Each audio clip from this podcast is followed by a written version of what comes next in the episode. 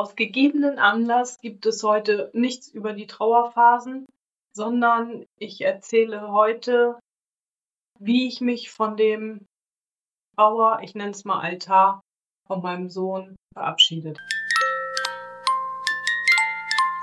Hallo, ich bin Nerja, Expertin für Gesunddenken und das bin ich, weil mein Mann vor fünfeinhalb Jahren gestorben ist und mich mit zwei Kindern zurückgelassen hat, weil ich seit über 23 Jahren eine MS-Diagnose habe und weil mein kleiner Sohn im Mai nach einem Verkehrsunfall mit 18 Jahren gestorben ist. Und das alles macht mich resilient, weil ich gesund denken kann. Am Wochenende habe ich einen Aufräumen-Rappel bekommen und habe nach einem, einer schönen Einladung zum 70. Geburtstag angefangen, meine Küche aufzuräumen und habe uralte Vorräte weggeschmissen. Und dann war ich so im Floh und habe das als so erleichternd empfunden, dass ich da mal wieder ein bisschen Luft geschaffen habe, dass ich auch zu dem Traueraltar von meinem Sohn gekommen bin. Beerdigung, ein ganz großes Bild von ihm.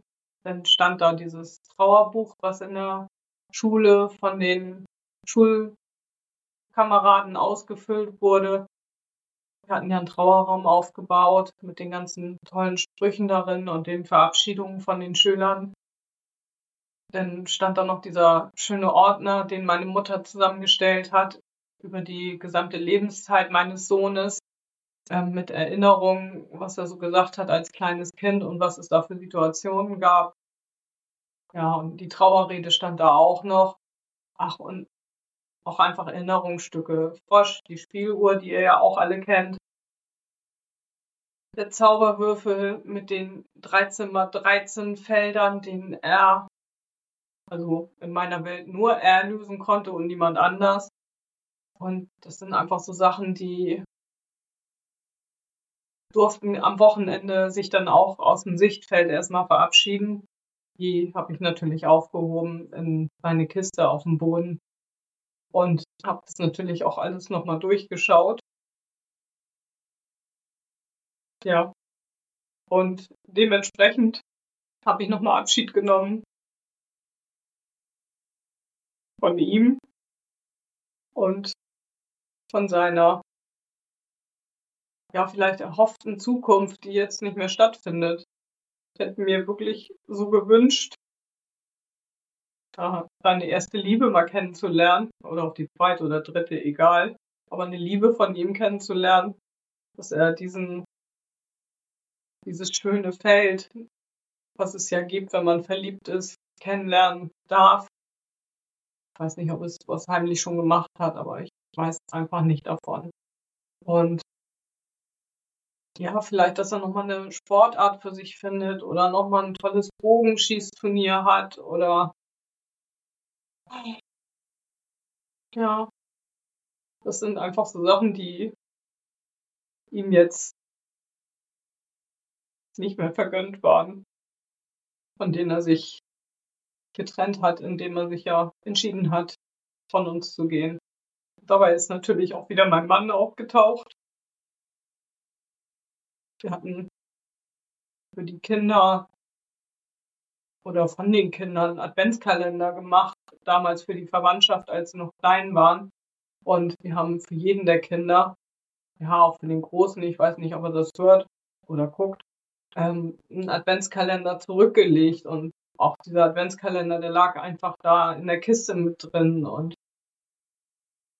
mein Mann und ich, wir haben uns das damals ausgemalt, dass das vielleicht ein Geschenk zum 18. Geburtstag ist haben sie beide nicht bekommen zum 18. Geburtstag.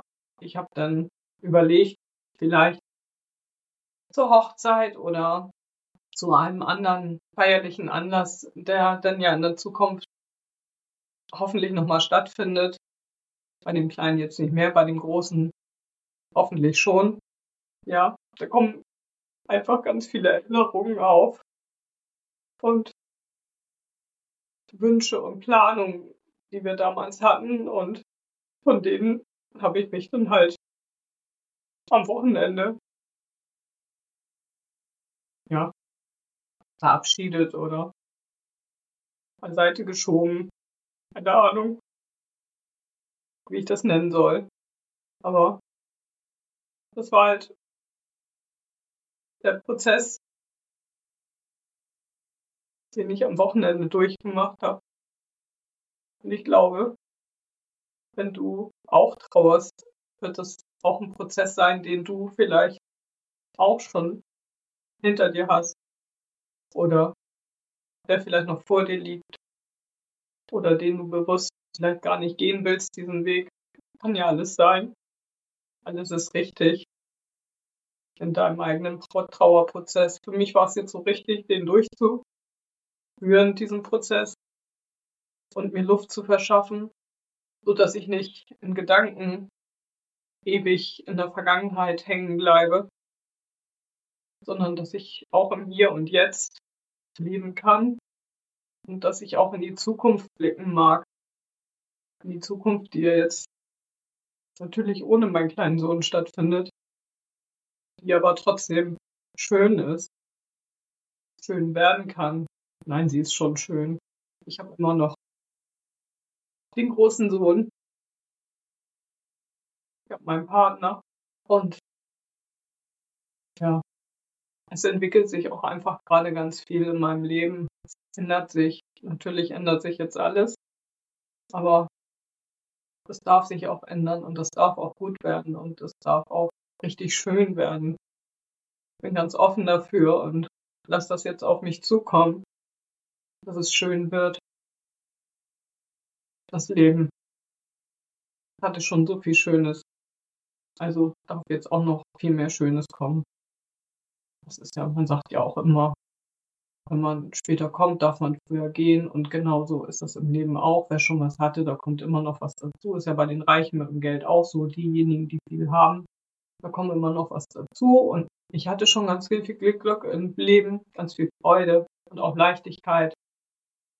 Also darf jetzt auch wieder Freude und Leichtigkeit Einzug erhalten in meinem Leben. Und damit möchte ich dann ja auch gerne andere Menschen inspirieren und auch dich gerne begleiten, wenn du da Bock drauf hast. Ich glaube, ich habe jetzt ganz viel durchgemacht, was Trauer angeht und kann da ganz prima drüber reden. Manchmal mit Tränen, wie du siehst. Aber das gehört ja auch dazu. Also bis zum nächsten Mal und beim nächsten Mal kommen dann hoffentlich die Trauerphasen dran, so wie schon angekündigt.